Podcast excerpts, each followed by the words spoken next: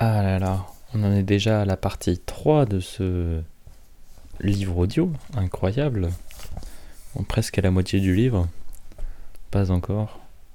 J'espère que ça te plaît quand même parce que parce que ça me prend un peu de temps quand même. Alors, nous en y est-on? Nous en y est-on? Chapitre 32. Six mois s'écoulèrent. Après la mort de Nahis et d'Hermag, Elana avait été envahie par la nostalgie de la forêt maison. Oukilip et Pilipip lui manquaient. Elle éprouvait le besoin lancinant de se réfugier près d'eux, de courir dans les bois et dans leur compagnie, de passer des journées à cueillir des framboises ou à jouer des farces au trode, de, de redevenir une enfant. Elle s'était glissée, presque malgré elle, jusqu'à l'arrière-cour où, la première fois, elle avait rencontré Auril. Il lui suffisait de poser la main sur les troncs de chêne et de, claquer calquer sa respiration sur la sienne. De l'arbre passeur avait disparu. La foudre qui l'avait frappé et les hommes qui l'avaient ensuite débité en bûche n'avaient laissé de lui qu'une souche calcinée et quelques branches éparses. Elana avait frémi, puis, contre toute attente, un sourire avait illuminé son visage. Si elle souhaitait un signe pour lui indiquer quelle route elle devait emprunter, elle était servie. Après l'exécution de Carcan, elle avait craint pendant quelques jours que ses hommes se lancent à ses trousses, mais il n'en avait rien été. Pour une raison inconnue, ils avaient décidé de la laisser tranquille. Elana se contentait d'éviter le quartier où il sévissait. C'était comme si rien ne s'était passé, sauf que les morts qui avaient jalonné son passé récent pesaient sur son âme. Elle n'éprouvait pas le moindre remords d'avoir tué Carcan et Hermag, mais pas la moindre satisfaction non plus. Nahis n'était plus, et la vengeance avait le goût amer de l'inutilité. Comme l'avait prédit Sayanel, une fois ces pépites d'argent échangées contre les pièces triangulaires en usage dans l'Empire, elle ne s'était pas trouvée assez riche pour acheter un cheval. Refusant de s'abaisser au rang de Carcane ou d'Hermag en volant ce qui lui manquait, elle avait trouvé place de serveuse dans une taverne enfumée dans les bas-fonds d'Alvar. Là, pour un salaire de misère et une chambre minuscule derrière la réserve, elle travaillait 12 heures par jour, 7 jours par semaine. Elana avait très vite compris que personne, ni ses employeurs, ni les clients de la taverne, ne la considéraient comme une enfant. D'ailleurs, était-elle encore une enfant? Elle avait grandi, et si elle restait longue et fine, ses nouvelles formes suscitaient une attention dont elle se serait volontiers passée. Cette attention se traduisait le plus souvent par des regards appuyés, comme des commentaires grivois, qu'elle n'avait aucun mal à ignorer. Mais, l'alcool aidant, elle générait parfois des tentatives de séduction brutale. Elana avait donc appris à esquiver les mains avides qui se tendaient sur son passage lorsqu'elle circulait entre les tables, et à reposer d'une remarque cinglante les plus audacieux des soupirants avinés. Elle évitait de se lier avec quiconque et utilisait ses rares moments de liberté à déambuler dans les rues de la ville ou, si c'était la nuit, sur ses toits. L'arc de Seyenel était rangé sous la paillasse qui lui servait de couche, mais elle portait toujours sur elle un poignard affûté qu'elle avait choisi avec soin chez un armurier. Il lui avait coûté cher, Pourtant, elle ne regrettait pas l'argent dépensé. La lame, longue d'une trentaine de centimètres, était forgée dans le meilleur acier, son tranchant redoutable et sa pointe acérée. Parfaitement équilibrée, il se prêtait à merveille au lancer, et lorsqu'elle s'entraînait, Elana se rappelait parfois l'époque où il lui arrivait de manquer sa cible. Être acharnée ne relevait pas d'un caprice ou de la crainte d'une agression.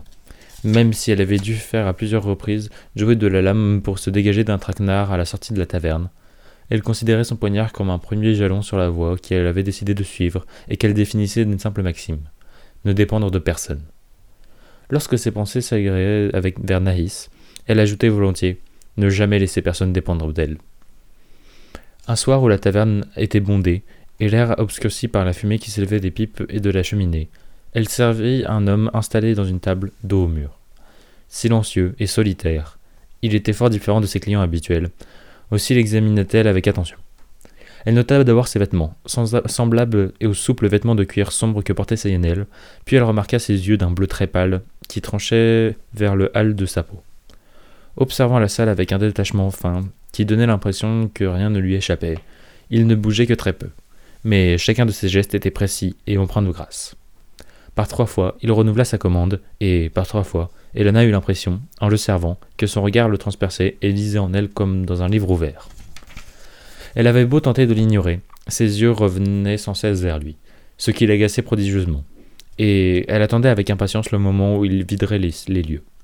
un moment qui n'arriverait pas. Alors que la nuit était bien entamée, et que plusieurs ivrognes inconscients avaient déjà été jetés dehors, l'inconnu leva la main vers elle. Elle venait de charger son plateau d'une douzaine de chopes vides, et tentait de se frayer un passage entre les colosses endormis sur la table et un groupe de fêtards éméchés qui chantaient à tue-tête des chansons paillardes. Elle fut donc surprise. Elle fut donc prise au dépourvu lorsque l'homme en cuir s'adressa pour lui lancer une poignée de pièces. Il n'était pas rare qu'un client lui envoie une pièce, dérisoire pourboire qu'elle empochait néanmoins en songeant à son futur cheval.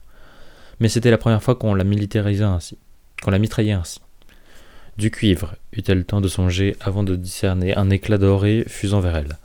Elle pivota sur ses hanches, se baissa pour éviter les pièces de cuivre, redressa son plateau qui penchait dangereusement, tendit son bras libre. Ses doigts se refermèrent sur la pièce dorée.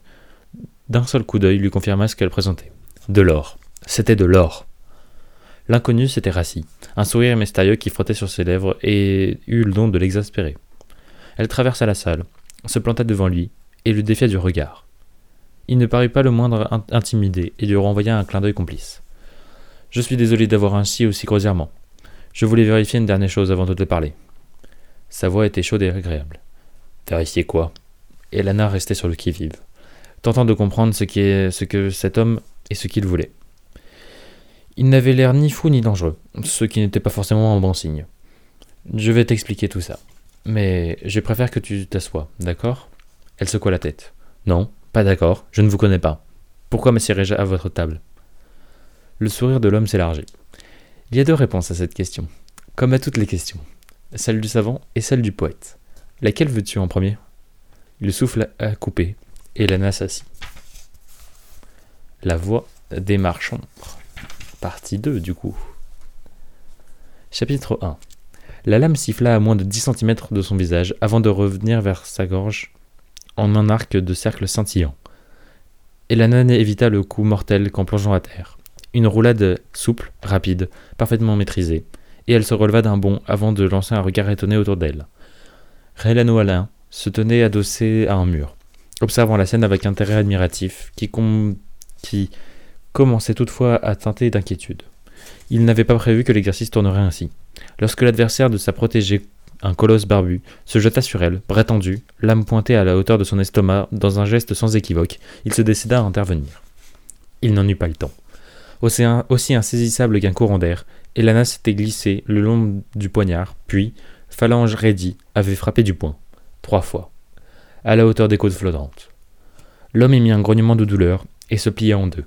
La jeune fille abattit le tranchant de sa main sur sa nuque, le projetant au sol, où il s'écrasa, le nez dans une flaque. Un bref gémissement, il ne bougea plus. Rinano Alain poussa un discret soupir de soulagement. Il s'agenouilla et posa le bout des doigts sur le cou du barbu.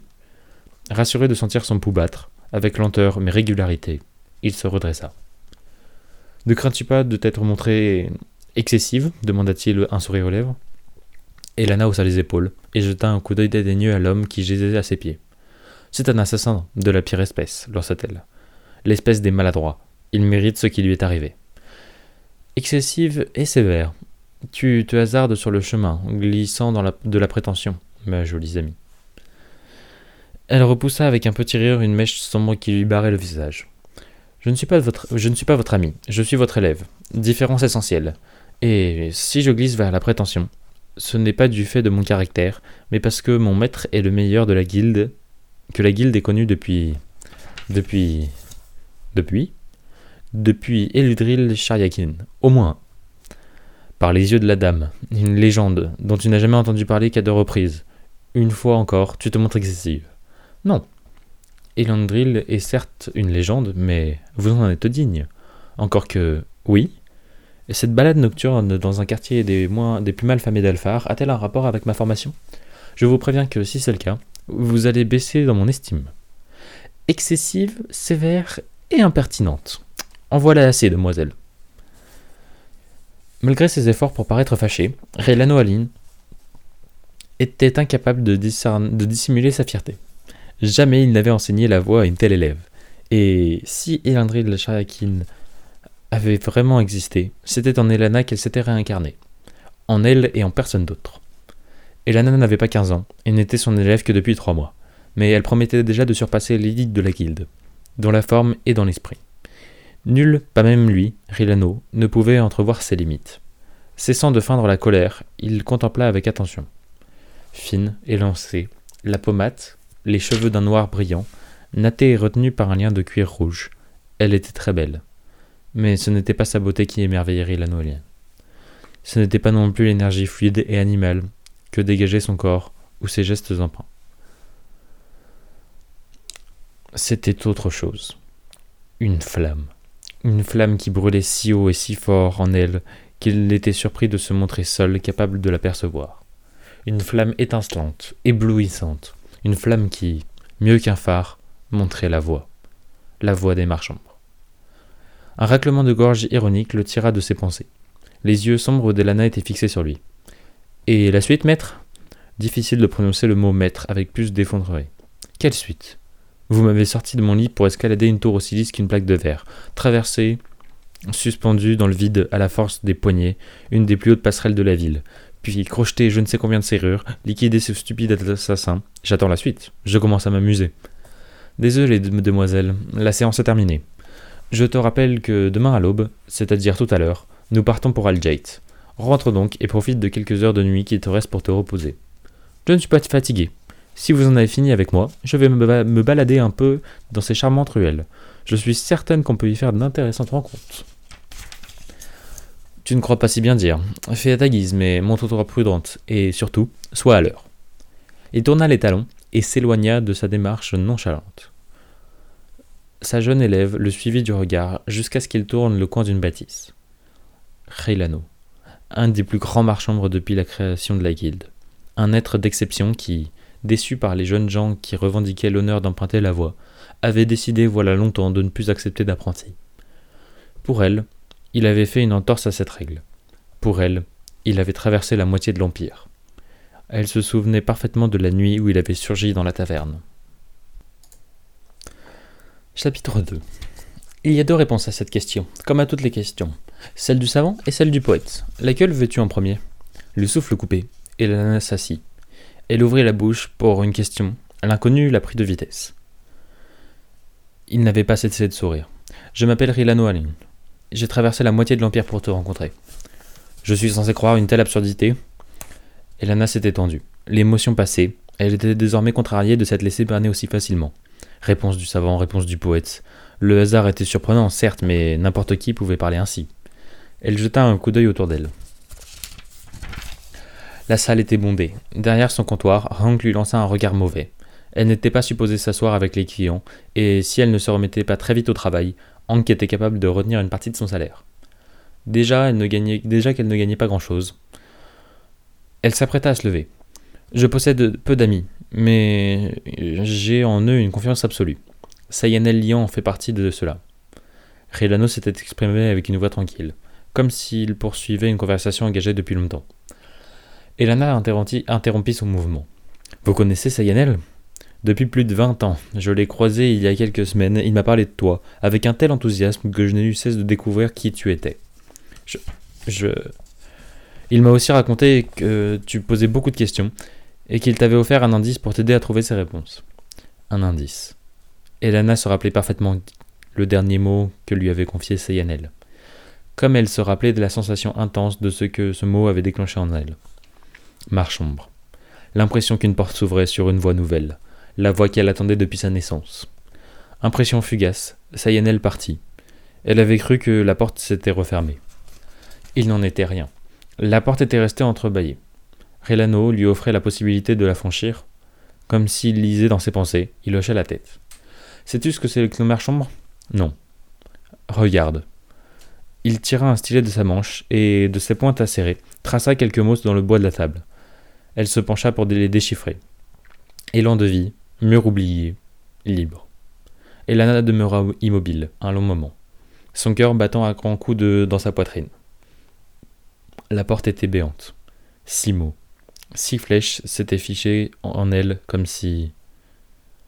Elle sursauta lorsque la main de Rilanos se posa sur la sienne, chaude, forte, et pourtant aussi légère qu'un rêve. Celui qui comprend la poésie des marchands a accès à leur âme, et peut à son tour arpenter la voie. Il planta ses yeux de ciel dans le regard noir d'Elana. Sayanel aurait souhaité te prendre comme élève, mais il a déjà Nilem. De mon côté, j'avais juré de ne guider plus personne. Un bref arrêt, le temps d'une respiration, puis un sourire, et il poursuivit. Mais je peux ignorer la force qui émane en toi. La décision doit toutefois rester tienne. Quelle décision? Écoute-moi avec attention. Les marchands m'arpentent une voie qui leur est propre, une voie pavée d'absolu, qui n'est sans retour. Rares sont ceux qui s'y lancent. Elle ne t'apportera ni richesse ni consécration.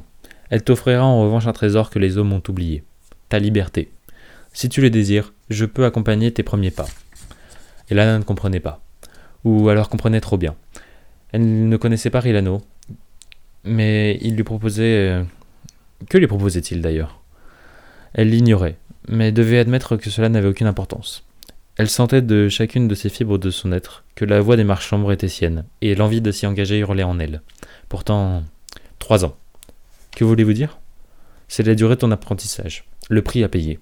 Trois années que tu n'offres de ton plein gré. Trois années impitoyables qui te forgeront, parfois dans la douleur, souvent dans le doute, toujours dans la difficulté. Trois années durant lesquelles tu me devras obéissance absolue, sans autre échappatoire que la mort. Elana expira longuement. Elle ne mettait en aucun doute aucune des assertions de Rilano, mais elle n'avait pas peur. Au contraire. Et si je refuse demanda-t-elle néanmoins. Je quitte cette taverne et tu ne me reverras plus. Malgré son envie de crier son accord, elle poursuivit. Si je deviens votre élève, vous serez mon maître, non? Je n'aime guère l'idée d'avoir un maître. Je me suis juré de ne jamais dépendre de personne.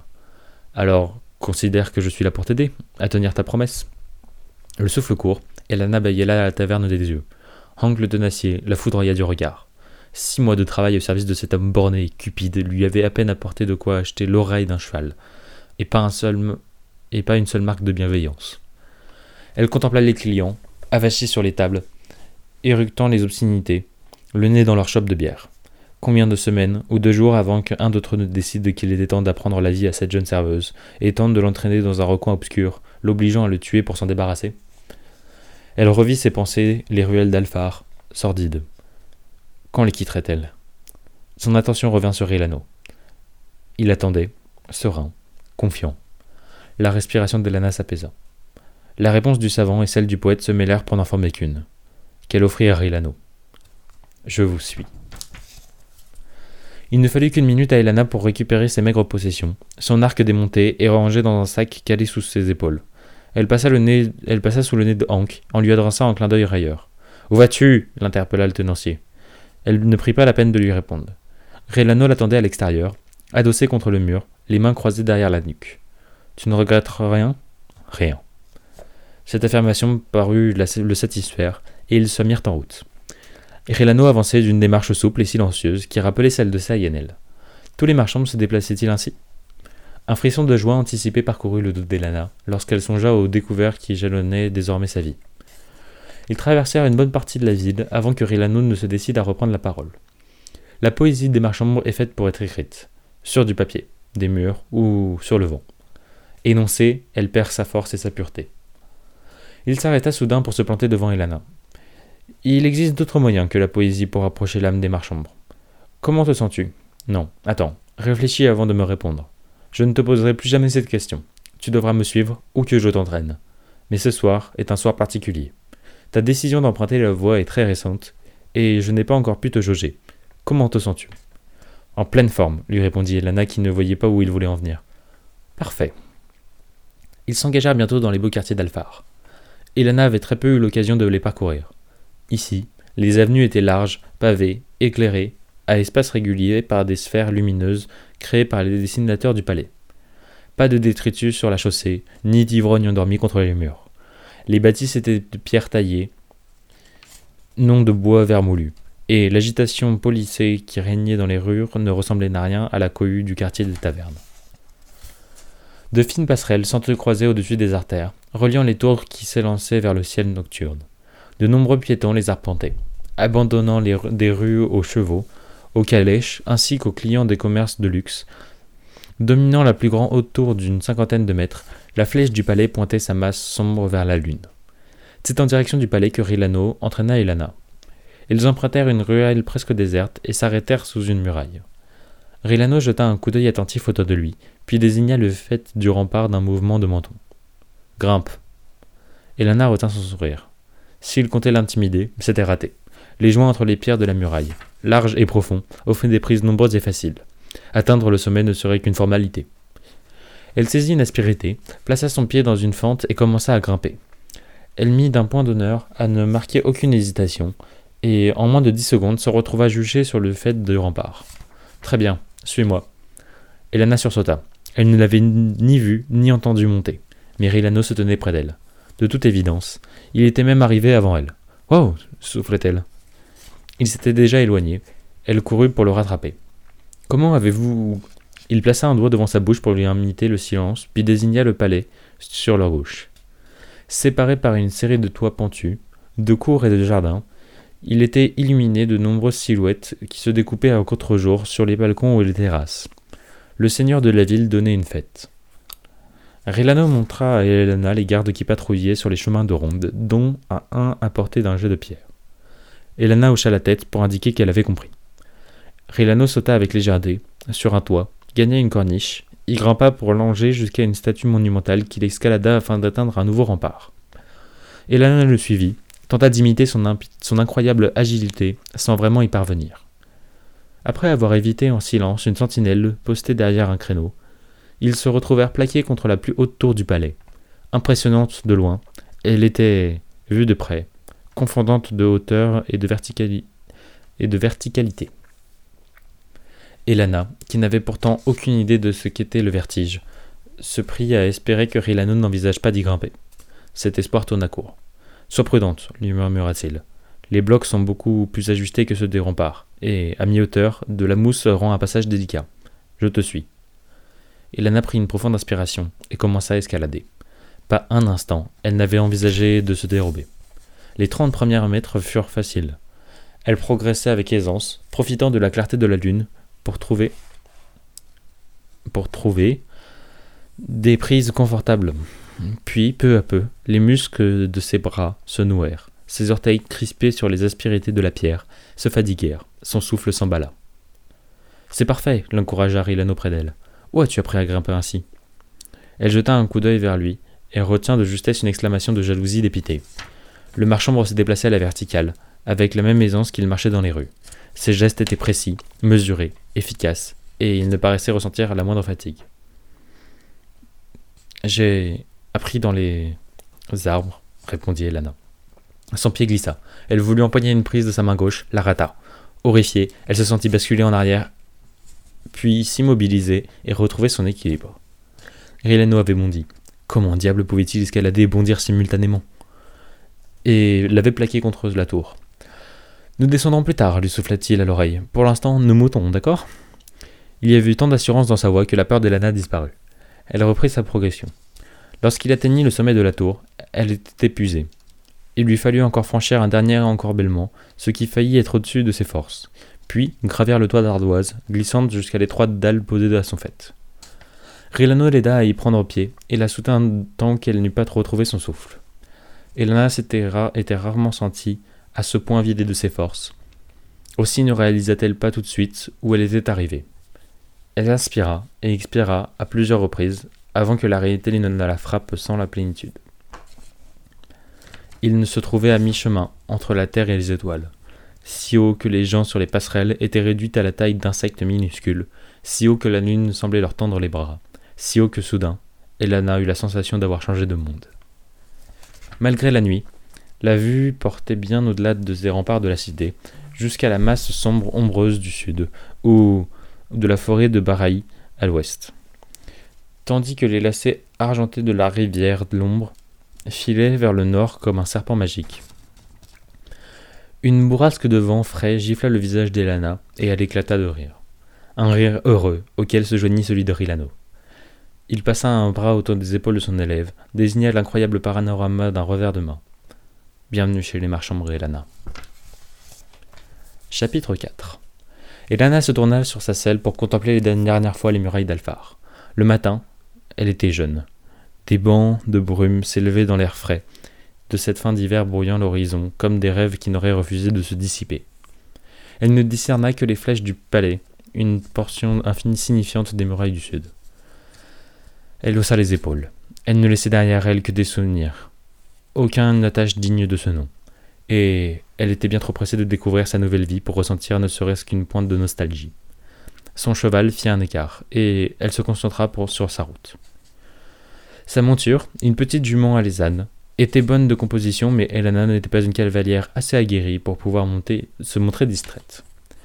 Rilano lui avait enseigné les rudiments de la monte. Il lui restait à apprendre le reste. Vaste programme, qu'elle aurait largement le temps de suivre, puisque le voyage pour Aljait, la capitale de l'Empire, prendrait au moins 20 jours. Elle tenta en vain de retrouver une position confortable, et grimaça le longtemps lorsque son corps se rappela d'elle. Se rappela à elle. Elle n'éprouvait encore pas encore les douleurs aux cuisses et aux fesses que lui avait promises Rilano, mais les muscles de ses bras et de ses abdominaux souffraient de l'entraînement qu'il lui avait fait subir la veille. Elle était son élève depuis trois mois, et s'il ne lui avait rien révélé sur la mystérieuse guilde des marchands, il avait tenu sa promesse. Son enseignement était impitoyable. Tu possèdes un vrai potentiel, lui avait-il dit le soir où ils s'étaient rencontrés. Je serai donc plus exigeant avec toi que je ne l'ai été avec aucun de mes élèves. Il logeait au sommet d'une tour, dans un appartement lumineux, meublé avec sobriété. Chaque matin, avant que le soleil se lève, il la réveillait et il courait. Qu'il vente, pleuve, neige, Rilano se montrait intraitable. Il courait dans l'eau des fontaines, qui étaient prises par la glace, quand le vent arrachait les cheminées, ou quand les rues étaient inondées par les averses torrentielles qui s'abattaient avec régularité sur la ville. Il courait jusqu'à ce que, poumons en feu et muscles tétanisés, elle crie grâce. Il ne s'estima satisfait que lorsqu'elle fut capable de courir trois heures à bonne allure sans manifester le moindre signe de fatigue. Il cessa alors de lui imposer cet exercice, mais Helena y avait pris goût, et elle poursuivait de son plein gré ce qu'il appelait le décrassage matinal. Après leur rituel course à pied, Rilano l'entraînait dans l'escalade d'une tour ou de n'importe quel autre édifice, pourvu qu'il soit haut et escarpé. S'ils étaient glissants et surveillés par des gardes, c'était encore mieux. Arrivés au sommet, ils s'enchaînaient côte à côte des séries de mouvements fluides et harmonieux. La gestuelle marchambre. Le moyen de se libérer des tensions pour trouver la sérénité. Un équilibre parfait. Elena en, ressortait apaisée et saturée d'une énergie positive qui la faisait vibrer de bien-être. Le reste de la journée se partageait entre l'instance de leçons d'arts martiaux, des séances de tir à l'arc, ou de lancer de couteau, des exercices d'assouplissement étreintant dans une multitude de mises en situation durant lesquelles Elena devait réinvestir l'intégralité de son savoir renouvellement acquis. Elle risquait ainsi sa vie plusieurs fois par jour, sous l'œil impassible de Rilano. Lorsqu'elle échouait, devant une tâche trop ardue, il ne s'élevait pas la voix, il ne mettait pas en colère, ni ne montrait le moindre signe de déception. Il lui demandait simplement de recommencer, et elle s'exécutait. Elle, qui avait aussi, aussi loin que remontaient ses souvenirs, toujours fait preuve d'un étonnant dynamisme, se sentait désormais, son, sentait désormais son corps baigné dans une ténacité inédite qui l'émerveillait. Elle fut néanmoins heureuse quand Rilano lui annonça leur départ. Alphar est une cité intéressante, mais il est temps que tu découvres Aljait. Elana se rengorgea. Cela signifie que je suis devenu une marchande Rilano la dévisagea avec surprise. Au bout de trois mois je suis capable d'escalader toutes les tours de la ville, de défaire à main nue n'importe quel adversaire, de toucher une cible à 15 mètres avec un poignard, à 100 mètres avec une flèche. Je sais crocheter une serrure, me déplacer en silence, et je peux. Tu fais surtout preuve de prétention. Elana s'en pour pas. Elle aurait volontiers changé de sujet, mais il ne lui laissa pas l'opportunité. Les tours d'Alphar ne sont pas si hautes que ça, et tu ne connais rien à l'escalade en falaise. Tu, tu te débrouilles face à un adversaire du genre pilier de taverne ou tirebourg saméché. Tu n'as rien affronté en combattant de ces lignes de ce nom. Tu es habile au tir, c'est vrai, uniquement dans les conditions idéales. Toucherais-tu ta cible dans une mêlée, ou mieux, de nuit, dans la précipitation? Les serrures que tu as ouvertes étaient d'une ridicule simplicité, et ce que tu appelles silence est aussi bruyant que le mugissement d'une tempête aux oreilles de celui qui s'est écouté. C'était la première fois que Rilano lui parlait avec aussi durement, et Elana se recroquevilla. Il la toisa avec sévérité. Tu es doué. Je ne peux que te féliciter de tes progrès. Sache néanmoins que la voie des marchands est longue, très longue, et que tu te tiens juste à son oreille. La légende d'Elundril Shariakin, chevaucheuse de brume, rapporte les derniers mots qu'elle aurait prononcés avant de disparaître. Je vais enfin commencer à apprendre. Il lui sauva le menton, l'obligeant à le regarder dans les yeux. N'oublie jamais, celui qui croit savoir apprendre n'apprend plus. Cette première leçon se grava en lettres de feu dans la mémoire d'Elana. Pour l'heure, toutefois occupée à trouver une position moins douloureuse sur sa selle, elle n'y pensait guère. Elle se cala de son mieux contre le sac et la couverture roulée qui étaient fixés derrière elle et observa le paysage. Ils chevauchèrent vers l'est, suivant une piste peu fréquentée qui la conduisait en quelques jours jusqu'à Polymage. Elana avait hâte de découvrir ce fleuve si large qu'on pouvait, disait-on, le confondre avec l'océan. Elle n'avait jamais vu l'océan, autrement qu'en rêve, mais persuadée que ce spectacle serait grandiose. Deux semaines plus tôt, Rilano avait esquissé à son intention une carte sommaire de Gwendalavier il avait placé les quatre villes principales, Aljeit, la capitale, Alchen, Alvor et Alfar. Puis dessiné le fleuve Polymage qui traversait l'Empire du nord au sud comme une formidable colonne vertébrale. En le voyant utiliser la pointe de son couteau pour tracer la carte, elle lui avait demandé s'il possédait le don du dessin, ce don auquel elle ne comprenait rien, et qui, pourtant, semblait si répandu. Sa réponse l'avait rassurée. Ce don n'est pas si répandu que ça, même si certains dessinateurs sont extraordinairement puissants. Non, je ne le possède pas. À vrai dire, rares sont les marchands à le posséder. C'est comme si notre voix et ses dessinateurs n'étaient, pas destinés à se croiser. Elana avait hoché la tête. Si les tours de gain l'avaient amusée, elle n'aimait guère l'idée que quelqu'un créait quelque chose simplement en l'imaginant et les méandres de la pensée lui semblaient fades à côté des joies de l'action. Ils mangèrent dans un petit village niché au creux d'un vallon et reprirent la route après avoir acheté quelques provisions. En fin de journée, ils atteignirent une rivière tumultueuse, dégringolant des hauteurs proches, encore enseignée malgré la première incursion du printemps. Un pont permettait de la franchir, mais Rélano ne l'emprunta pas. Il longea le courant bouillonnant, scrutant les rochers, arrondis sur lesquels l'eau s'écrasait avec des jaillissements d'écume, jusqu'à ce qu'un sourire satisfait éclaire son visage. Il sauta à terre et se tourna vers Elana. Voici le, voici le moment venu de la première véritable leçon, jeune apprenti. Sans attendre sa réaction, Reilano saisit une corde dans ses fontes et noua une boucle à son extrémité. Il se jucha sur un rocher au bord de la rivière et la lança avec adresse. Au premier essai, la boucle se referma autour d'une souche plantée sur l'autre rive. Rilano tendit la corde de manière à ce qu'elle frôle la surface de l'eau et l'attacha au rocher. Il se tourna ensuite vers Elana. Suis-moi. Étonnée, elle obtempéra. Ils remontèrent le courant dans une cinquantaine de mètres, puis Rilano s'arrêta.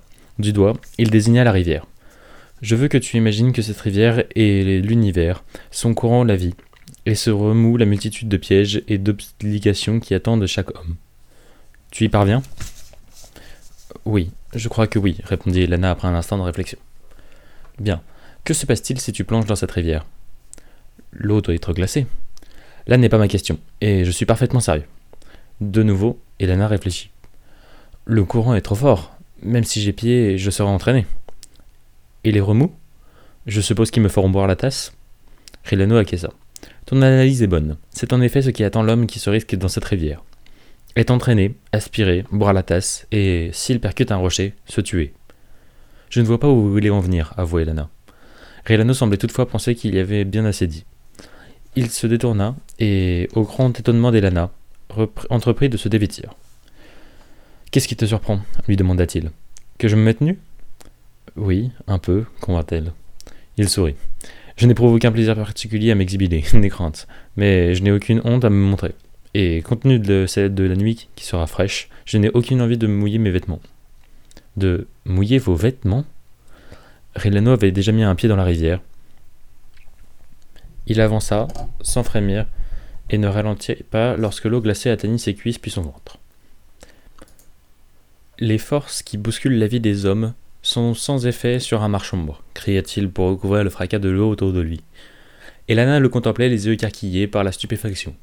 Alors qu'il aurait dû être balayé comme un, peu, un fétu de paille, il se rejouait de la rivière et de ses pièges, se plaçant dans le milieu liquide déchaîné, avec la même aisance qu'il marchait sur la terre ferme ou escaladait les tours. Il remonta le courant sur quelques mètres, glissa le long d'un rocher, évita un remous, puis un deuxième, s'offrit le luxe de s'immerger entièrement et revint vers Elana en nageant une brasse tranquille. S'apercevoir qu'il claquait des dents et avait les lèvres bleuies par le froid ne tempéra pas l'admiration qui avait envahi Helena. Comment faites-vous ça? le questionna-t-elle alors qu'il se séchait dans une couverture. C'est extraordinaire. Voir ne t'a pas suffi pour comprendre? Euh. Non. Rilano se vêtit avant de répondre. Un marchand a conscience des forces qui l'entourent et qui agissent sur son environnement. Tous les environnements. Toutes les forces. Il les perçoit, les utilise, s'immerge en elles pour les renverser. Comprends cette notion des forces, visualise les courants qui agitent notre monde, ils se plieront alors à ta volonté. Et la rivière? Elle est forte. Comme un guerrier bardé de fer monté sur un destrier de combat. Fou celui qui tente de l'arrêter. Un marchand brosserie des guerriers. Il joue avec. Pénètre son centre, lui vole sa force et, si besoin, prend sa vie. Va jouer avec la rivière. Comprends-la. Vous voulez que. Oui. Elana avalait sa salive avec difficulté. Maintenant Oui. L'eau est glacée et. Elle se tue. Le regard bleu de Rilana était bien plus glacé que l'eau. Avec un soupir résigné, elle se déshabilla.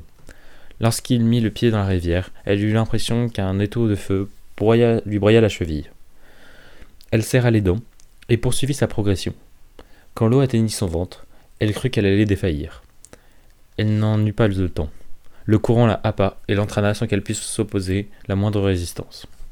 Bousculée, renversée, à moitié noyée, elle se crut perdue, puis, alors qu'elle ouvrait la bouche pour un hurlement, elle sentit une pression contre sa nuque. La corde. La corde qu'avait installée Rilano. Elle tendit le bras, s'accrocha avec l'énergie du désespoir et, puisant dans ses dernières forces, se tracta jusqu'à la berge. Rilano l'attendait, un sourire énigmatique sur les lèvres. Je. je. C'est impossible, balbutia-t-elle en grelottant. Ta deuxième tentative sera moins difficile. Elana se raidit. Il n'est pas question que je retourne dans cette rivière. Détrompe-toi, jeune fille, tu vas y retourner pas plus tard que tout de suite. Aucune menace dans sa voix, mais une certitude inébranlable. Elana entra six fois dans la rivière, et six fois elle fut balayée par le courant, incapable de les résister, plus de trois secondes, et encore plus incapable de comprendre les forces dont avait parlé Rilano. Son sixième essai la laissa à moitié morte sur la berge, le corps endorlouré par les chocs contre les rochers, si épuisée qu'elle ne s'en sentait même plus leur froid. Rilano l'enroula dans une couverture et la frictionna jusqu'à ce qu'elle cesse de claquer des dents. Je. je. Je n'y arrive pas, bredouilla-t-elle. Ne t'inquiète pas, la rassura Rilano. Personne n'y arrive le premier jour, et beaucoup abandonnent bien avant toi. Il est temps de nous remettre en route, maintenant. Un village nous attend à une demi-heure de cheval d'ici. Tu as mérité un repas chaud et un bon lit. Malgré sa fatigue, Elana sentit une vague de gratitude l'envahir. Elle en avait fini avec cette maudite épreuve. La suite des paroles de Rilano lui fit l'effet d'une douche aussi froide que l'eau qu'elle venait de quitter. Demain, nous recommencerons. C'est fou le nom de rivière qui coule entre Alphar et Aljait. Chapitre 6 Une nuit, peu de temps avant d'atteindre la rivière mythique du Polymage, Elena fut réveillée par une étrange sensation. Elle était loin de posséder le sens affûté de Rilano, mais son ouïe était suffisamment aiguisée pour qu'elle soit certaine que ce n'était pas un bruit qui l'avait tirée du sommeil. Non, c'était plutôt le contraire une absence de bruit. Elle saisit au moment où elle se dressa, elle se dressa sur un coude. Rilano ne se trouvait plus à ses côtés. Elle ne s'inquiétait pas. C'était pas la première fois que le marchand s'abstentait et lui avait fait clairement comprendre que si la relation maître-élève impliquait une franchise totale, elle excluait aussi toute curiosité mal placée. De la part de l'élève, bien entendu. Hélène s'assit néanmoins pour regarder autour d'elle. Le feu n'était plus que braise mirobonde, et les écharpes de brume annonciatrices de l'aube qui s'enroulaient autour des arbres. Par une trouée entre les troncs, elle aperçut au sommet d'une mince la silhouette de Rilano se découpant sur le ciel nocturne. Debout, les bras écartés, le marchand ne bougeait pas, comme s'il scrutait un invisible horizon, et que ce travail de vigie nécessitait une immobilité parfaite. Un sourire malicieux naquit sur les lèvres d'Elana. Et en une semaine, Rilano lui avait fait subir cinq fois l'épreuve de la rivière, et à cinq reprises, elle avait failli se noyer. Cela n'avait pas paru inquiéter son maître, et ni ses claquements de dents, ni les échymoses qui se constellaient sur son corps n'avaient réussi à l'entendrir. Si elle parvenait à le surprendre, ou même, rêve délicieux, à le faire sursauter, elle s'estimerait vengée au centuple. C'est en se concentrant sur cette posée réjouissante qu'elle se leva et se glissa entre les buissons. Elle avait toujours su se déplacer sans bruit, mais depuis que Rilano l'avait pris sous son aile, Le silence était devenu une seconde nature chez elle. Aucune feuille ne bruissa sur son passage. Aucune brindille n'émit le moindre craquement. Ombre imperceptible, elle gagna la base de l'éminence où se trouvait Rilano? Elle s'accroupit et poursuivit sa progression à quatre pattes, puis rampant jusqu'à trouver le moindre mètre de sa cible. Un vent léger se leva alors. Chassé par son souffle, la volute de brume qui errait près du campement se referma sur Ilano, et la silhouette du marchand s'estompa. Une poignée de secondes s'écoulèrent, puis une nouvelle rafale rabattit la brume vers la forêt. Elana écarquilla les yeux. Rilano avait disparu. Avec un juron étouffé, la jeune fille se redressa. C'était impossible. Elle était trop proche de lui pour qu'il se soit esquivé sans qu'elle ne le remarque. Tout marchand qu'il était. Il devait y avoir un trou. Oui, c'est ça, un trou. Consciente qu'elle pieds, il s'y était caché et s'apprêtait à en surgir pour la surprendre. Elle fit un pas en avant, au moment précis où, dans son dos, retentissait le bruit sourd d'une chute et une imprécation sonore. Fian encore raté. Elana se retourna d'un bond. Relano se tenait là, assis dans l'herbe, occupé à masser son postérieur en dehors l'oreille. Il se figea en l'apercevant. Par les yeux de la dame, qu'est-ce que tu fiches ici? Je. Je. Et vous? Comment ça, et moi? Vous étiez là, devant moi, à moins d'un mètre, puis cette écharpe de brume s'est refermée sur vous et vous avez disparu comme si. Elana se tut.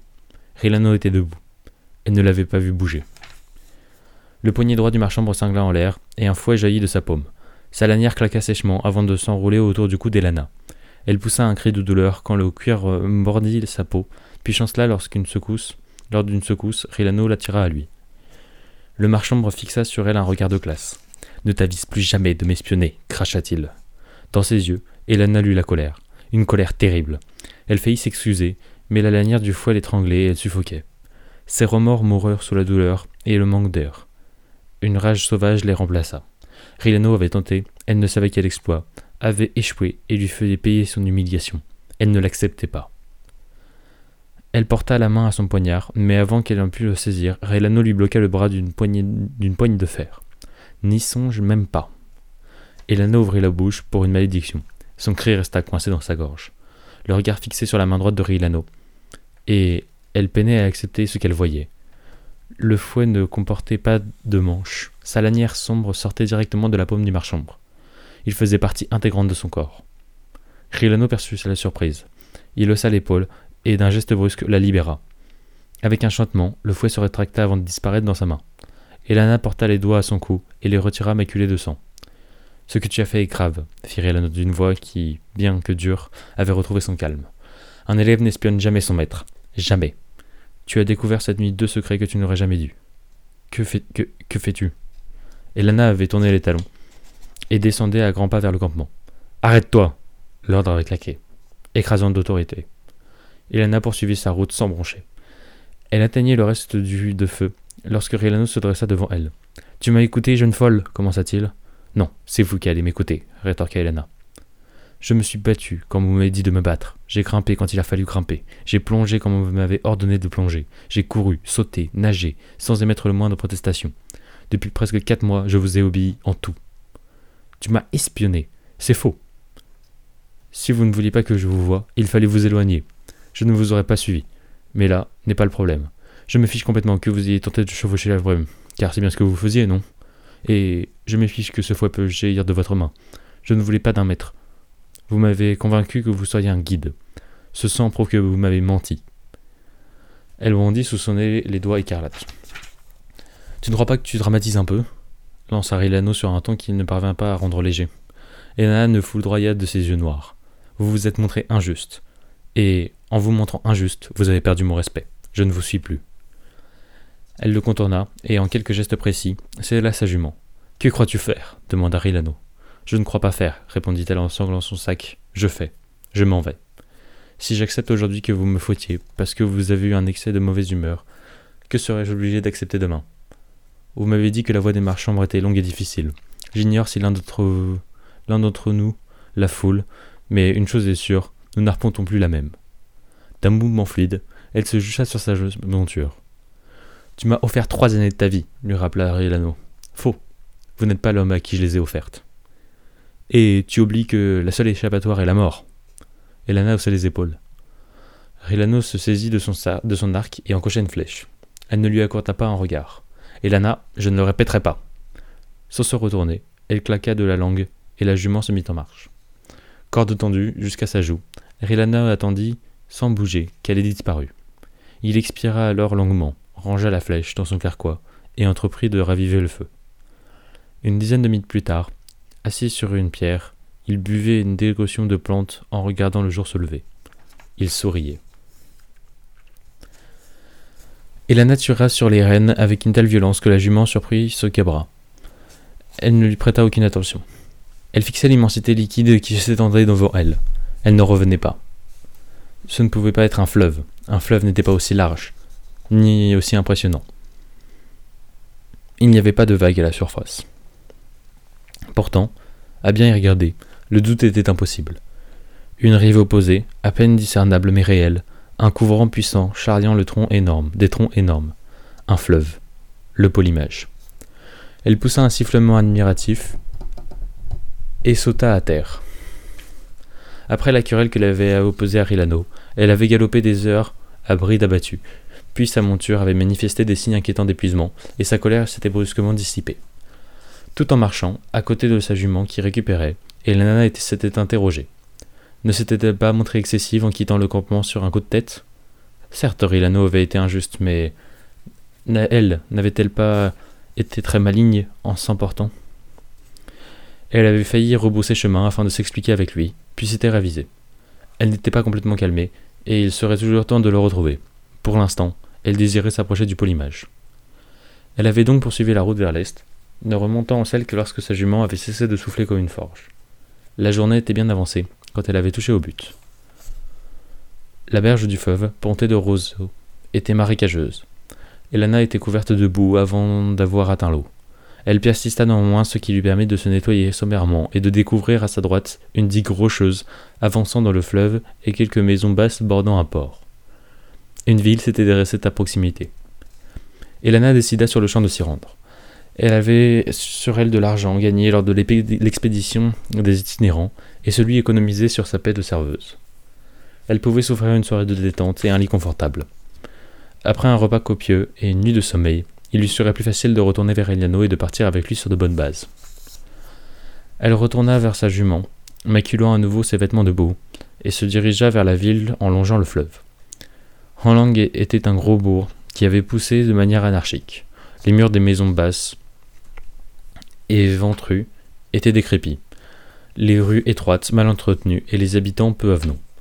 Où puis-je dénicher une taverne capable de m'offrir un bon repas et un lit dépourvu de vermine? demanda-t-elle à un jeune garçon qui poussait une carriole remplie de poissons à l'aspect peu engageant. Sur le quai, répondit-il en s'arrêtant pour la dévisager. Le cochon d'eau sert les meilleurs repas de la ville. Pour la vermine, euh, je ne garantis rien. Mais avis à Harlang. Il est préférable de ne pas trop rêver. Des bestioles, il y en a toujours eu un peu partout et il y en aura toujours partout. Comme pour prouver ses dires, il entreprit de, se gratter avec application. Elana le remercia avec une grimace et talonna son cheval. Dissimulée sous un porche, Rilano la regardait prendre la direction du port. Cette fille était incroyable, une perle rare parmi l'élite.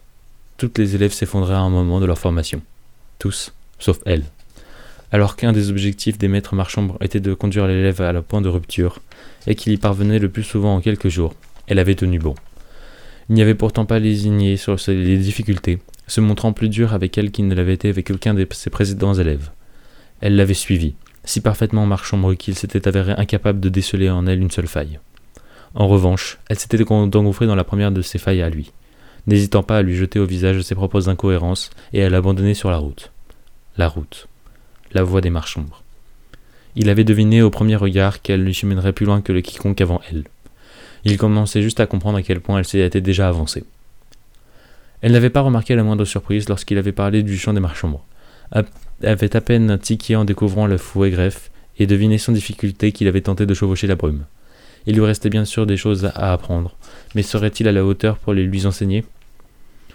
C'est sûr, cette amusante pensée qu'il se mit en marche vers le port. Chapitre 8 Elana descendit les quelques marches luisantes d'humidité qui conduisaient à la taverne et poussa l'épaisse porte de chêne bordée de fer. Une salle basse s'ouvrit devant elle, sombre, bruyante et enfumée. une faune patibulaire, y buvait un mauvais alcool en jouant aux cartes ou au dés. Elle se fraya un passage entre les habitués et s'installa à une table près du fond du mur. Un mur est un ami versatile. S'il surveille tes arrières, il verrouille et limite ton espace. Seul le sceau se fit au mur. Elle commanda une bière à, un serveur à la mine revêche et s'adossa à sa chaise. Elle se rappelait à la perfection de la taverne de Hank, si semblable, et savait qu'elle n'aurait pas à attendre longtemps. Elle venait de porter son verre à ses lèvres lorsqu'un homme s'assit devant elle. Malgré la chaleur étouffante qui régnait dans la salle, il était vêtu de fourrure miteuse et portait un bonnet de laine. Une blafarde boursouflée courait à son visage, un, œil, de, de son œil caché par un bandeau jusqu'à la bouche, étirant ses lèvres en un rictus impressionnant. De ses dents ne subsistaient que trois chicots noirâtres, et son haleine exaltait une odeur fertile, capable de faire fuir une horde de rails. Alors, ma belle, ricana-t-il, tu cherches l'aventure? Non, je suis ici pour jouer. L'homme éclata de rire d'un rire mauvais. Et à quoi tu veux jouer, mignonne? À la marelle? À la poupée, peut-être? À moins que ce ne soit au papa et à la maman? Son regard torve évalua les courbes de la jeune fille. Comme bien d'autres avant lui, il se leurrait sur son âge. Remarque, poursuivit-il, si c'est ce que tu cherches, tu ne pouvais pas mieux tomber. Je suis celui qui. Hamanlo Elle n'avait pas placé d'intonation particulière dans sa voix. Pourtant son interlocuteur se figea. La rebutante grivoiserie de cette trait remplacée par un air froid et calculateur. T'es sûr de toi, petite? Le Hamanlo se joue avec de l'or, uniquement de l'or. En guise de réponse, elle tira de sa poche une bourse de cuir qu'elle entrevoit. L'éclat qui s'en échappa ne laissait aucun doute sur sa coutume. Une lueur de convoitise s'alluma dans les yeux de l'homme. Soudain fébrile, il jeta sur la table une cordelette de cuir sur laquelle était enfilée une vingtaine de pièces triangulaires dorées. Lurt, apporte-nous un ramenlo, tornitua-t-il. La requête généra une impressionnante agitation de la salle. Lorsque le serveur revint avec le jeu, il dut se faufiler au milieu d'une vingtaine de ses clients qui se bousculaient pour assister à la confrontation. Lurt déploya le plateau d'Amanlo, puis passa derrière chacun des deux joueurs pour lui lier solidement les mains dans le dos. Lorsque ce fut fait, il dénoua un sachet de soie qu'il avait apporté et éparpilla sur la table une querelle de pierres brillantes, la moitié rouge, l'autre bleue. Il plaça ensuite devant lui un sablier de verre. Une minute, lança-t-il d'une voix forte.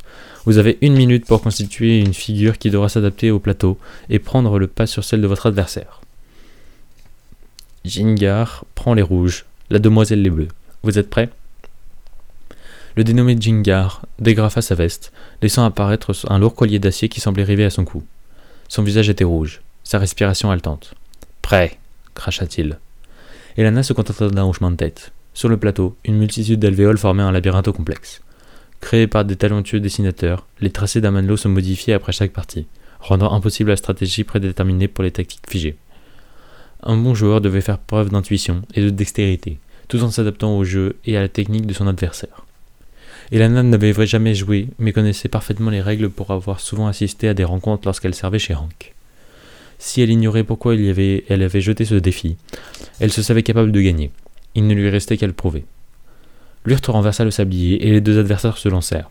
Leurs mains, libres, se mirent à voler au-dessus de la table, saisissant les pierres colorées qui plaçaient avec habileté dans les alvéoles du plateau.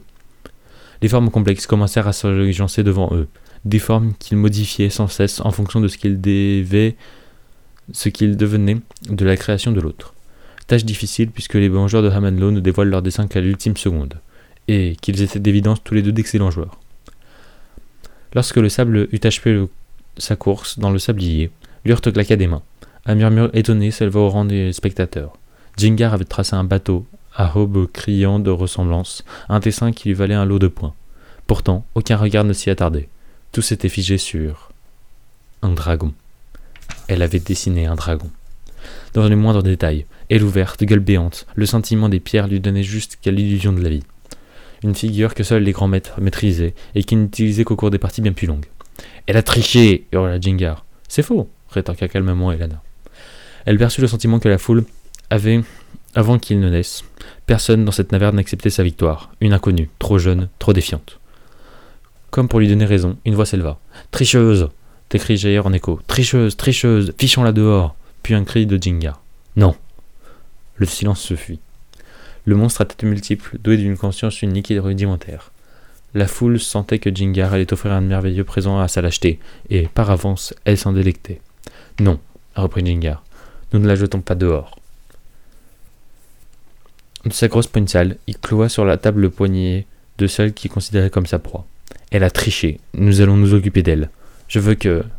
Sa phrase s'interrompit dans un bruit écœurant d'os brisés. Et la nana venait de lui envoyer son poing en pleine figure, lui explosant le nez et ses dernières chicots. Le poing qui était censé être attaché dans son dos. Personne n'eut le temps de s'interroger. Alors que Jingar, le visage en son, tombait en arrière, elle se leva d'un bond et, avec une force que sa fine silhouette ne laissait pas présager, renversa la table sur les spectateurs.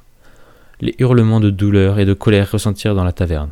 En un instant, elle fut cernée par une meute de gaillards résolus à lui faire payer son audace. maintenant feutré, un poignard apparut dans la main d'Elana. Une arme lourde au tranchant acéré. Impressionnante. La foule se figea. Je n'ai pas triché, vous le savez. Je vais sortir de cette taverne, et si vous tenez à la vie, vous ne vous y opposerez pas. Aucun tremblement dans cette voix juvénile. Pas le moindre trace de peur ou d'hésitation. Les hommes les plus proches reculèrent imperceptiblement. Jingar, la main plaquée sur son nez, rejuilant, de sang, invectiva ses comparses.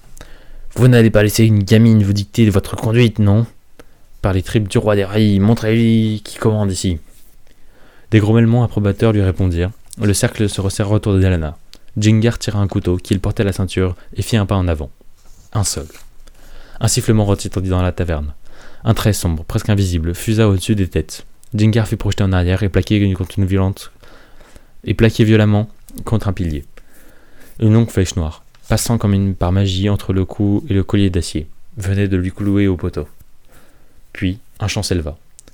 Bas, monocorde, presque inaudible. L'assemblée se pétrifia. Rilano Ali. Le chant des marchombres. Ce chant dont il avait parlé à Elana, mais qu'elle n'avait jamais entendu. Ce chant capable de figer sur place une guerrier de toute en colère.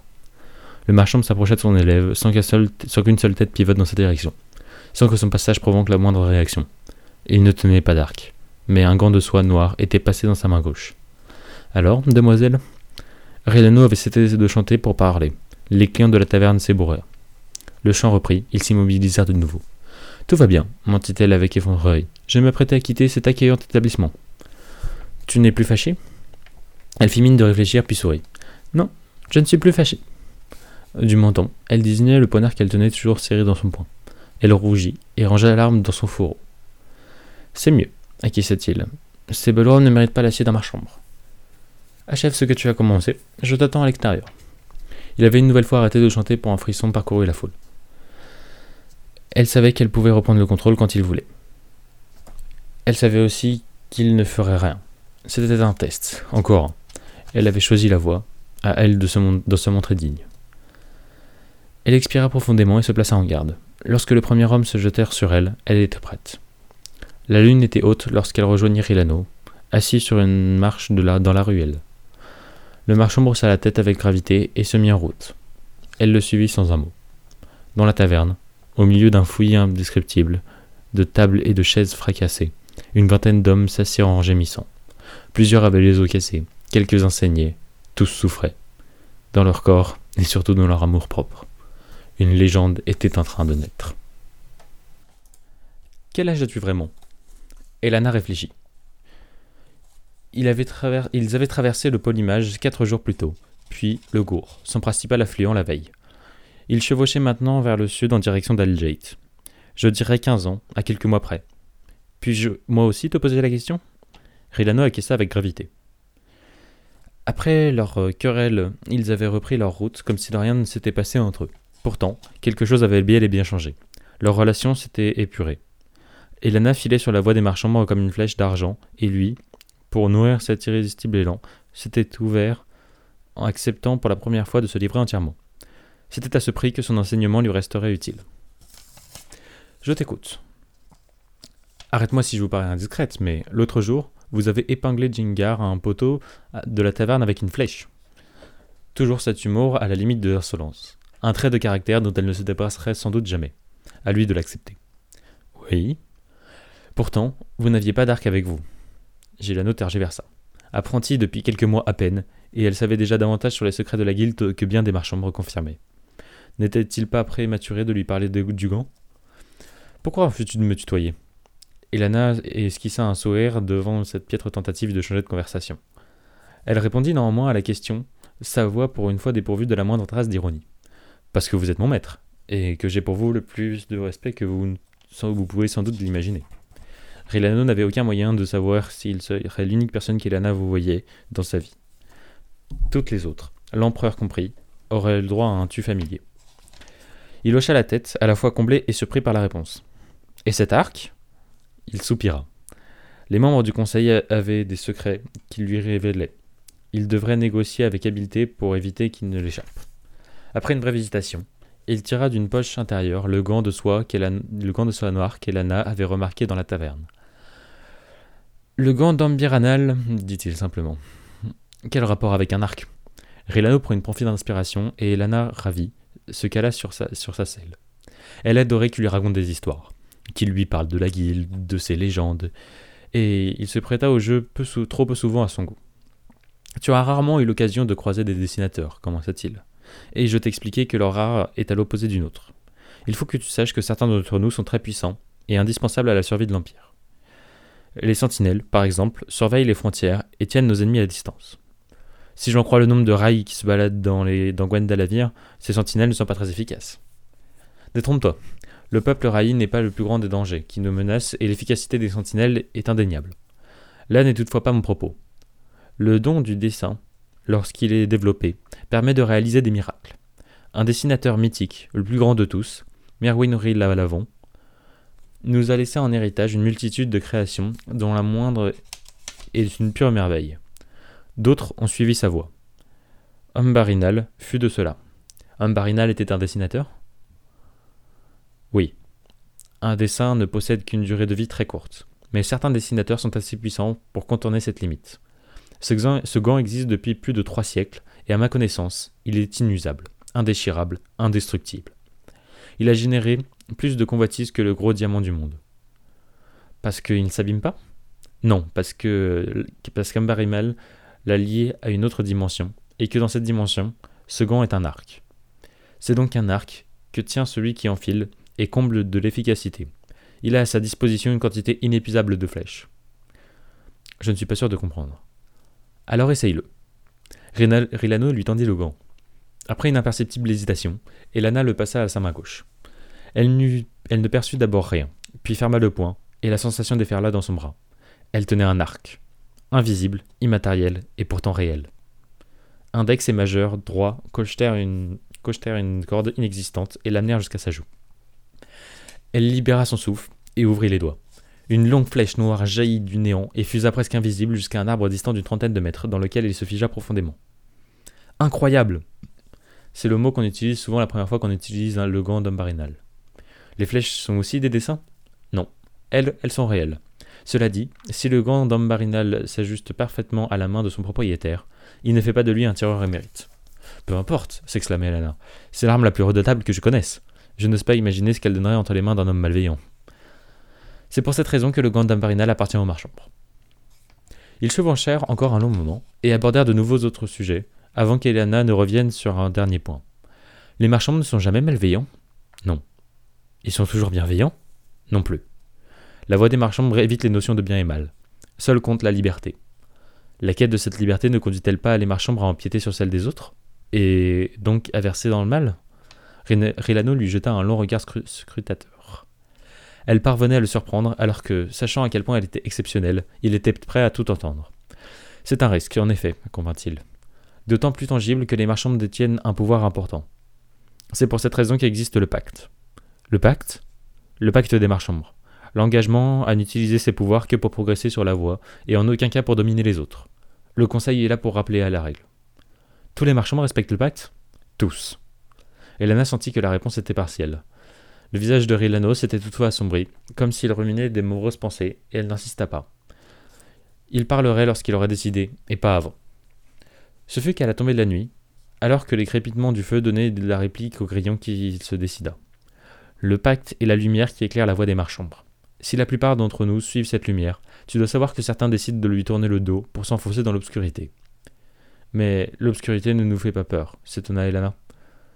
Ce n'est pas dans le sens de la nuit que j'utilise le mot obscurité. Je comprends. Et que deviennent ces Renera? Ils ne possèdent pas les mêmes pouvoirs que nous. Mais ils possèdent pardon, les mêmes pouvoirs que nous. mais les utilisent à des fins diamétralement opposées. Ils sont impitoyables, immoraux, et rêvent d'assujettir les Alivariens à leur soif de puissance. Pour cela, ils se sont regroupés au sein d'une guilde qui place le rang de vertu à la haine, la violence et le meurtre. Une guilde qui, depuis des années, s'oppose à la nôtre. Il se tue, et un frisson d'appréhension parcourut le dos d'Elana. Frisson qui devient un trait de glace lorsqu'il poursuivit son souffle. Les mercenaires du chaos. Chapitre 10 Au sortir d'une forêt dieuse et d'érable qu'ils avaient mis deux journées entières à traverser, ils découvrirent Alchain. Mais leur regard ne s'y atterra pas. L'étendue d'eau qui bordait était en effet si vaste que la cité, portant de la deuxième de l'Empire par sa taille et son importance, devenait minuscule. Le lac Chen, expliqua Rilano. Les deux voyageurs avaient beau se trouver en haut et dominer la ville sur les environs, ils avaient du mal à discerner l'extrémité occidentale du lac. Il est immense s'exclama Elana. Immense et profond. Personne n'a jamais réussi à le sonder.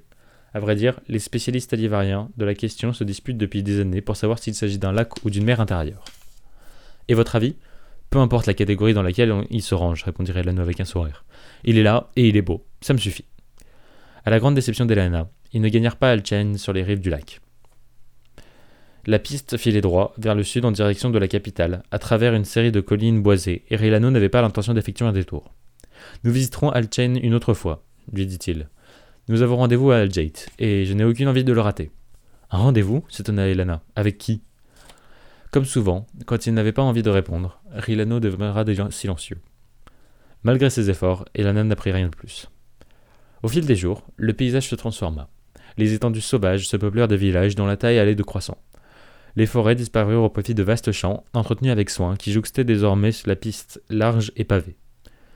Elana contemplait avec surprise l'opulence de la région et de ses habitants, si éloignés des conditions de vie d'Alphar. Comment l'empereur pouvait-il tolérer une pareille disparition entre ces sujets?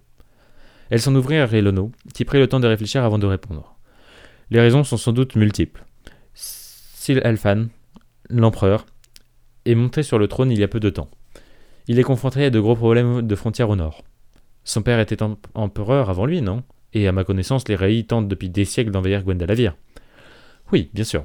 Sache cependant que l'Empire n'existe plus que depuis 1500 ans, et qu'il a été bâti sur des ruines. Vous voulez que vous voulez-vous dire?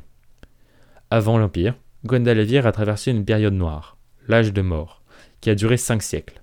Cinq siècles durant lesquels une race d'êtres maléfiques a maintenu les hommes en esclavage, allant jusqu'à les élever dans des fermes pour s'en nourrir. Et Lana grimaça. Voulut poser une question, Reinado ne lui en laissa pas le temps.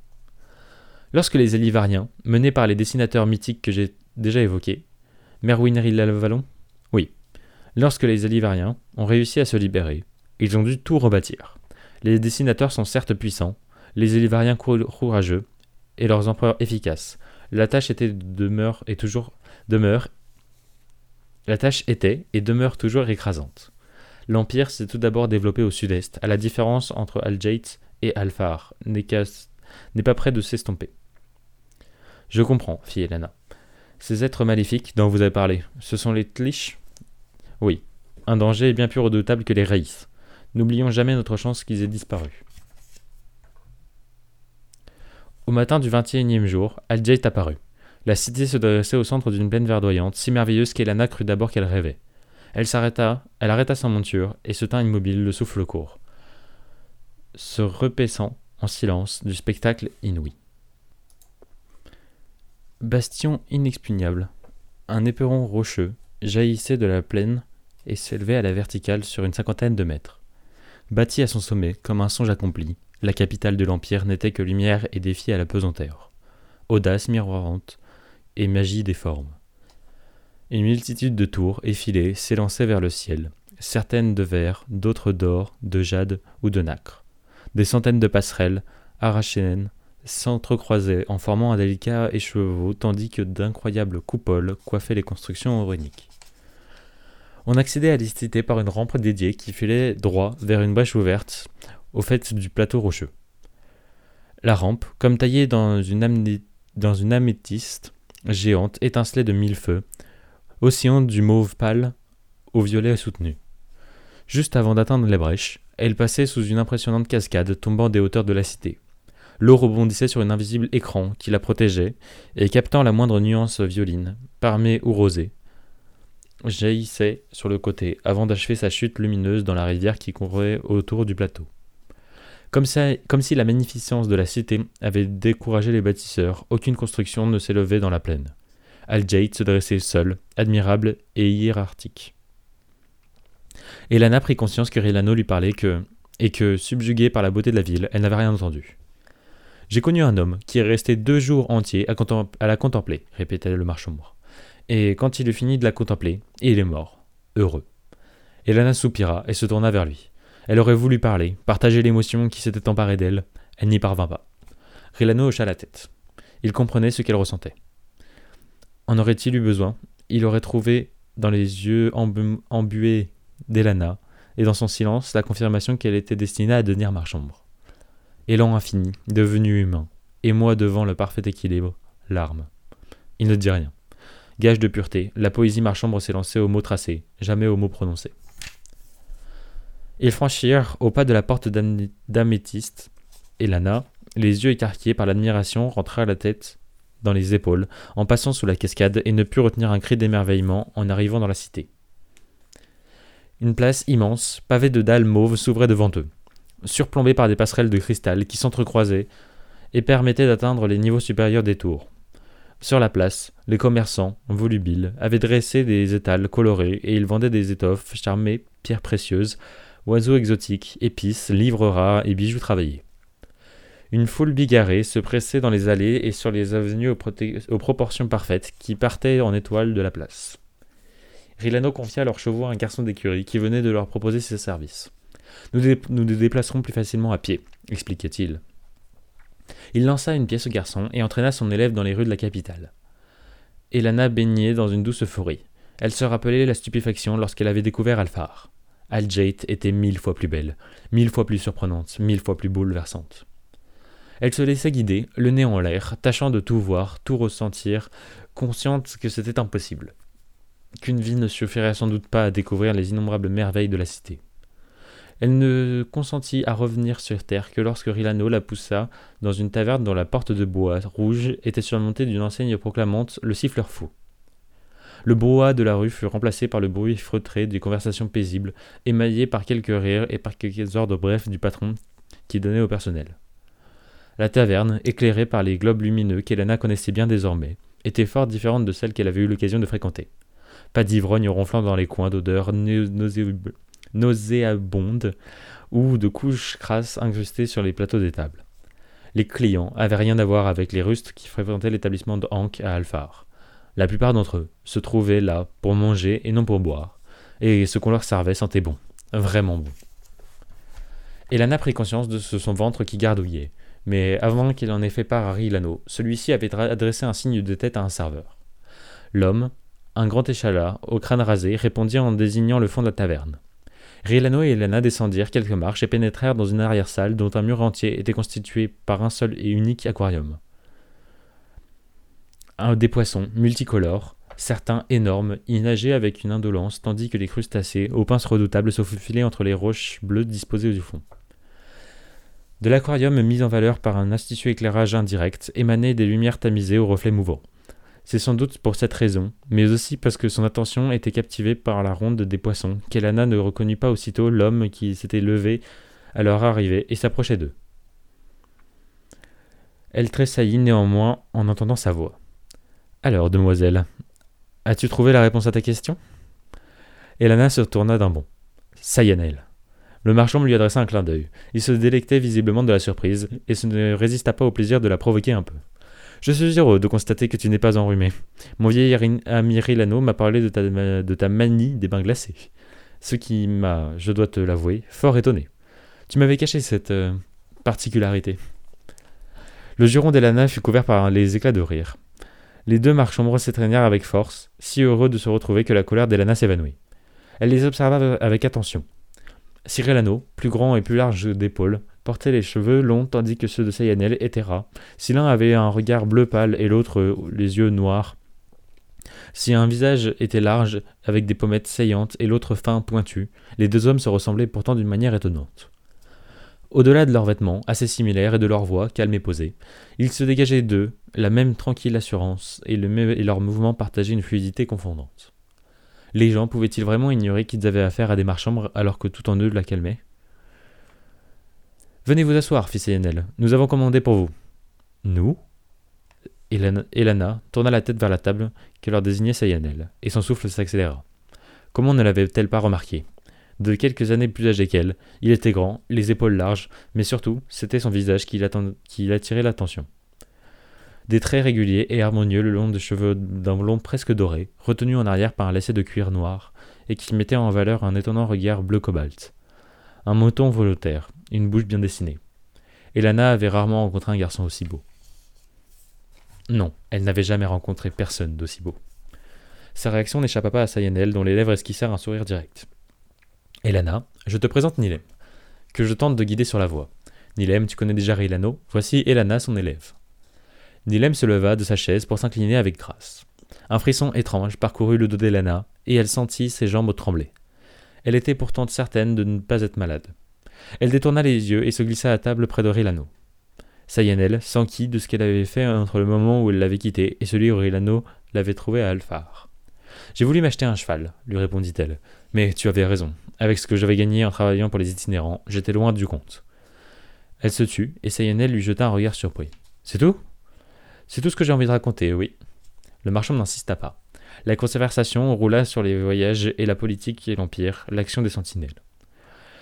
En les entendant parler, des dessinateurs, Elana comprit tout à coup comment Sayanel s'était débrouillé pour être au courant des moindres détails de sa formation. Ce sont les dessinateurs qui vous permettent de rester en contact, s'exclama-t-elle. Ils vous transportent d'un bout à l'autre de l'Empire grâce à leur pas sur le côté. Elano secoua la tête d'un air amusé. À ce que je sais, il n'y, en a à Gwendalavir qu'une vingtaine de dessinateurs capables d'effectuer le pas sur le côté. Et je ne pense pas qu'ils aient une seule fois mis leur pouvoir en service d'un Marchambourg. Le pas sur le côté est réservé à l'empereur et aux seigneurs de grandes cités. Les dessinateurs ont toutefois mis en place un réseau de communication qui permet d'envoyer et de recevoir des messages dans tout l'Empire.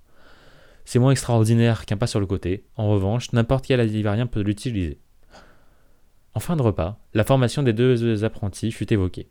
Nilem n'avait presque pas ouvert la bouche, sourit, en, en entendant Rilano raconter l'épisode de la rivière. Ainsi, tu as eu le droit toi aussi aux séances de bain forcées, s'exclama-t-il. Forcé et gelé, rétorqua Elana en lui rendant un sourire. Et l'escalade des tours? Uniquement la nuit quand il pleuvait. Sayanel t'a-t-il fait subir l'épreuve des dix serrures? À ouvrir en 10 secondes? Tous les matins pendant 3 mois.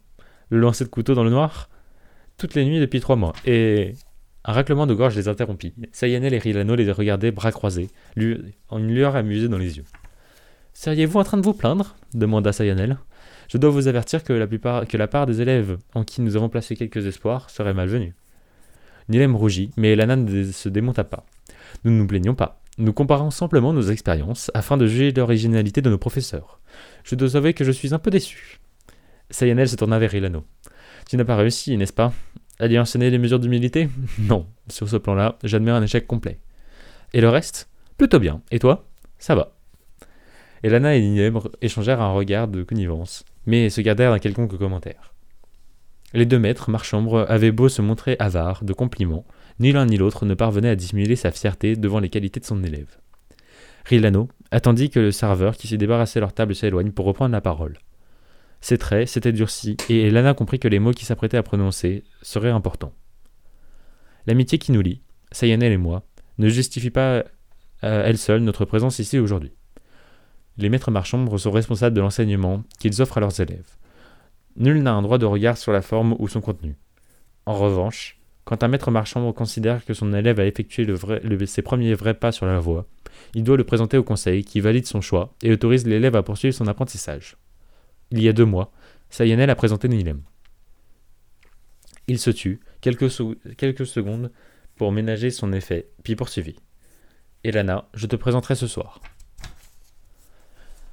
Chapitre 12 Un silence étonné succéda à l'annonce de Rilano. Elana jeta un coup d'œil bref à Nilem. Sourcil français, il se mordillait les lèvres. La nouvelle l'avait pris au dépourvu. Sayanel affichait en revanche l'air serein de ceux qui sont informés. Elle ouvrit la bouche pour une question. Rilano la dévança. Je n'ai pas fini. S'il est possible à tout moment de lui présenter un élève, le conseil ne se réunit en séance plénière qu'une fois par an, pour l'ANJU. Elana, ce soir tu seras présenté au conseil immédiatement. Après, Nidem et toi passerez les épreuves de la. Remarquant la mine troublée des deux apprentis, Sayenel prit la relève. L'autorisation du conseil de la guilde est nécessaire pour qu'un élève continue à recevoir un enseignement. C'est un sauf-conduit qui atteste les qualités de l'élève en question, et il est très rare que le conseil le refuse. En ce qui concerne Elana, je n'ai aucune crainte. L'Anju, en revanche, est beaucoup plus complexe. Elana et Nilem s'étaient penchés vers lui, et, concentrés à l'extrême, buvaient ses paroles. Lors de l'Anju, les apprentis sont évalués par, des maîtres marchands. Ce jury se montre intétable, pousse les candidats dans leur dernier retranchement, et ne néglige aucune faille potentielle afin, que seuls les meilleurs réussissent. Que deviennent ceux qui échouent? demanda Nilem. Sont-ils tenus de quitter la voie? Non, seul le conseil de la guilde détient le pouvoir d'interdire la voie, et, je te l'ai dit, il est très rare qu'on en fasse un jage. À quoi sert l'anju alors? Sache d'abord qu'il n'est pas obligatoire. Ceux qui se présentent, ceux qui ne se présentent pas, ou qui se présentent mais échouent, sont et restent des marchands. Sache ensuite que chaque année, des élèves parmi les meilleurs y laissent la vie. Et Lana poussa un sifflement. Facultatif et mortel. Qu'est-ce que l'anju a de particulier pour qu'on prenne le risque de s'y présenter? Un marchambre doit avoir, euh, doit avoir passé avec succès les épreuves de l'Anju s'il veut obtenir un jour le rang de maître et guider à son tour des élèves sur la voie. C'est un moyen efficace de ne pas brader l'enseignement marchambre. Et Lana hocha la tête. Ça me semble cohérent. Ce n'est pas tout, reprit Sainel. L'Anju est le seul moyen d'accéder à la greffe. Il s'était exprimé d'une voix tranquille, pourtant ses mots percutèrent la mémoire d'Elana avec tant de force qu'elle sursauta. La greffe. En un éclair, elle revit le foie jaillissant de la paume de Rilano la lanière cinglante, l'air cinglant l'air avant de se rétracter et de disparaître avec un chuintement feutré. Était cela la greffe? Face à elle, Nilem avait marqué la même surprise et dévisageait Sayenel avec la lueur dans les yeux qui ressemblait fort à une vénération. Elana se demanda brièvement à quelle scène il avait assisté pour que le mot de greffe le mette dans cet état. Rilano lui offrit un élément de réponse. Vous avez tous les deux une idée de ce qu'est la greffe. Une idée très réductrice, mais il n'appartient ni à Sayenel ni à moi de vous, en révéler davantage. Je vous citerai juste une phrase que l'on prête à Elandril Shariakin.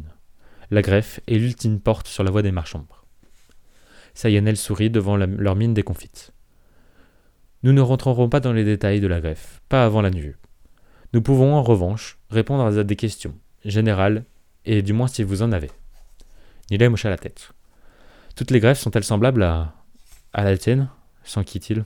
Non. La greffe est en harmonie totale avec le marchambre. Toutes sont différentes, puisque chaque marchambre est unique. Pourquoi ne présenter aujourd'hui à l'Anju demanda Elana. J'ignore depuis quand Nilem suit la voie, mais en somme qui me concerne, marchambre était, il y a quelques mois, un mot vide de sens soufflé par CNL une seconde avant qu'il ne disparaisse.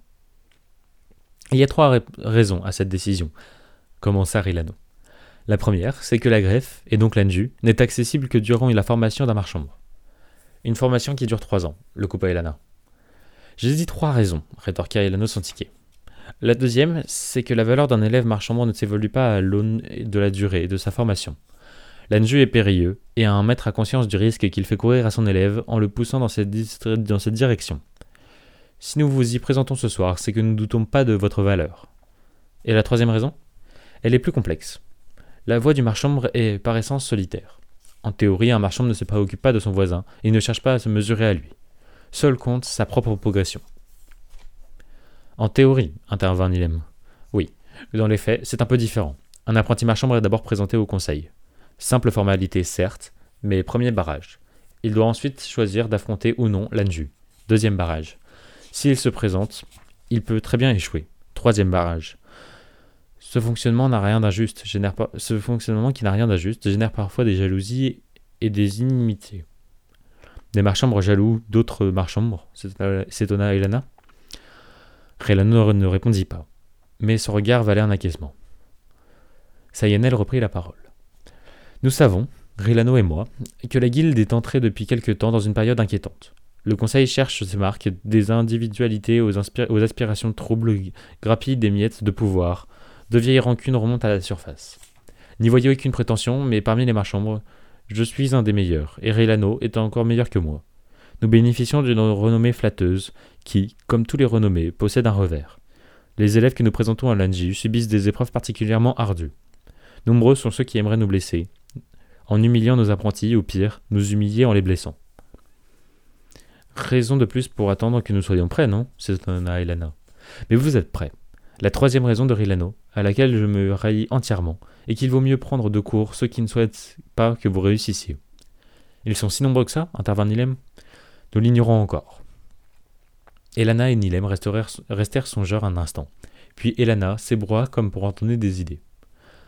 Si j'ai bien suivi, l'Anju se déroule ce soir. Il consiste en une série de tests terribles que nous ferons passer les marchands résolus à ce que nous échouons. Un succès, pour incertain qu'il soit, nous ouvrirait l'accès à cette fameuse greffe. Il ne reste plus qu'à nous expliquer en quoi consiste cette greffe, comment elle se déroule, où, quand et Rilano le fit taire en levant la main. Du calme, jeune apprenti. Réussir les épreuves de l'ANJU ne signifie pas que l'on bénéficiera de la greffe, mais simplement qu'on aura le droit d'y prétendre. Chaque chose en son temps. Illustrez-vous ce soir. Nous en parlerons plus tard de la greffe. Nous n'avons pas le droit à un indice? Rilano fit mine de réfléchir. Si, dit-il, un seul. L'épreuve de la greffe relègue l'ANJU au rang d'enfantillage. Pourquoi nous ne passons pas l'après-midi avec Sayanel et Nilem? Parce qu'un marchand, même s'il a des amis, est avant tout solitaire. C'est une règle En quelque sorte. Elana évita avec souplesse un garde impérial qui fondait la foule, sans le moindre égard pour ceux qui le bousculaient. Tentée de lui faire un croche-pied, elle s'abstint, non par crainte qu'elle quiconque représaille, mais parce que la réponse de Rilano la, la chiffonnait, et qu'elle désirait des éclaircissements. Si liberté et indépendance deviennent des obligations, sont-elles toujours liberté et indépendance? Que veux-tu dire s'enquirit l'anneau. Le marchand est libre de faire ce qu'il veut, n'est-ce pas? Oui, bien sûr. Je repose donc ma question. Pourquoi ne se passerons pas l'après-midi avec Sayanel et Nilem? Rilano leva les yeux au ciel et soupira. Comment une seule et unique élève peut être à la fois comblée par ses remarquables qualités les plus exigeantes des professeurs et, par ses défauts tout aussi remarquables, exaspérer ce même professeur au point de le rendre fou je l'ignore, répondit Elana sans se démonter. Il est cependant de mon devoir de vous avertir que vous n'avez pas répondu à ma question. Et je n'y répondrai pas, demoiselle. À mon tour, je t'avertis. Insiste encore, et je te jure que nous te ferons subir ce soir je te jure que ce que te feront subir ce soir les maîtres marchands de l'Anju ne sera rien en comparaison de ce que je te ferai subir moi. Compris? Elana hésita à peine. Un nombre de sourires étirait les lettres de Rilano mais elle savait qu'il était sérieux et qu'il n'hésiterait pas une seconde à tenir sa promesse. Compris. Ils déambulèrent jusqu'au soir dans les rues d'Algate. Elana, bouche bée devant les merveilles que recevait la capitale, pressèrent Ilano de questions que tous ceux qui l'entouraient. Il satisfait de son mieux sa curiosité, tout en dissimulant mal sa stupéfaction.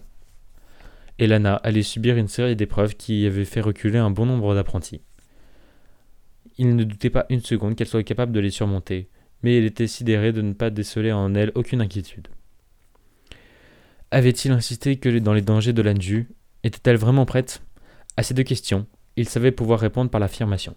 Pourtant, alors que la journée tirait à sa fin, qu'Elana continuait à s'extasier sur les beautés d'Aljate, il ne parvenait plus à contrôler sa propre anxiété.